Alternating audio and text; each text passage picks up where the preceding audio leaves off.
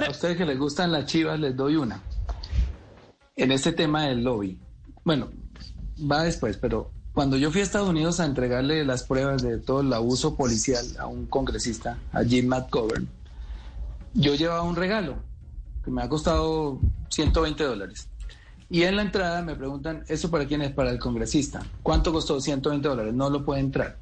El reglamento del Congreso de los Estados Unidos dice que solo pueden hacerse regalos de máximo 25 dólares.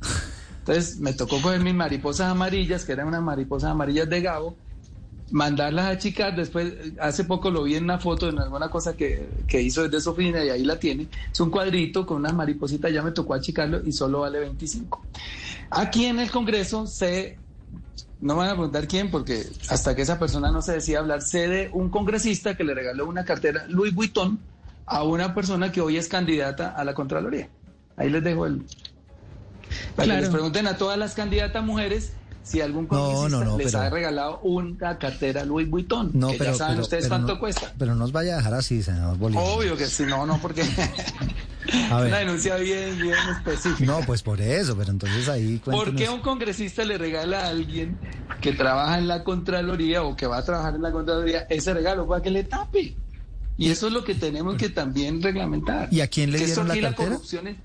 a una mujer a una de las que está hoy aspirando al, y, el apellido, el apellido empieza por, R, eh, por R preguntarle a las mujeres que están ahí si alguien les regaló una cartera ¿el apellido empieza por R el apellido no, es que yo me guardo todo este arsenal para mi discurso en el Congreso, cuando vengan los candidatos, y yo le pueda convencer al país de que es imposible que elijamos un contralor o contralora pero, esa bala ya se le disparó. del actual contralor.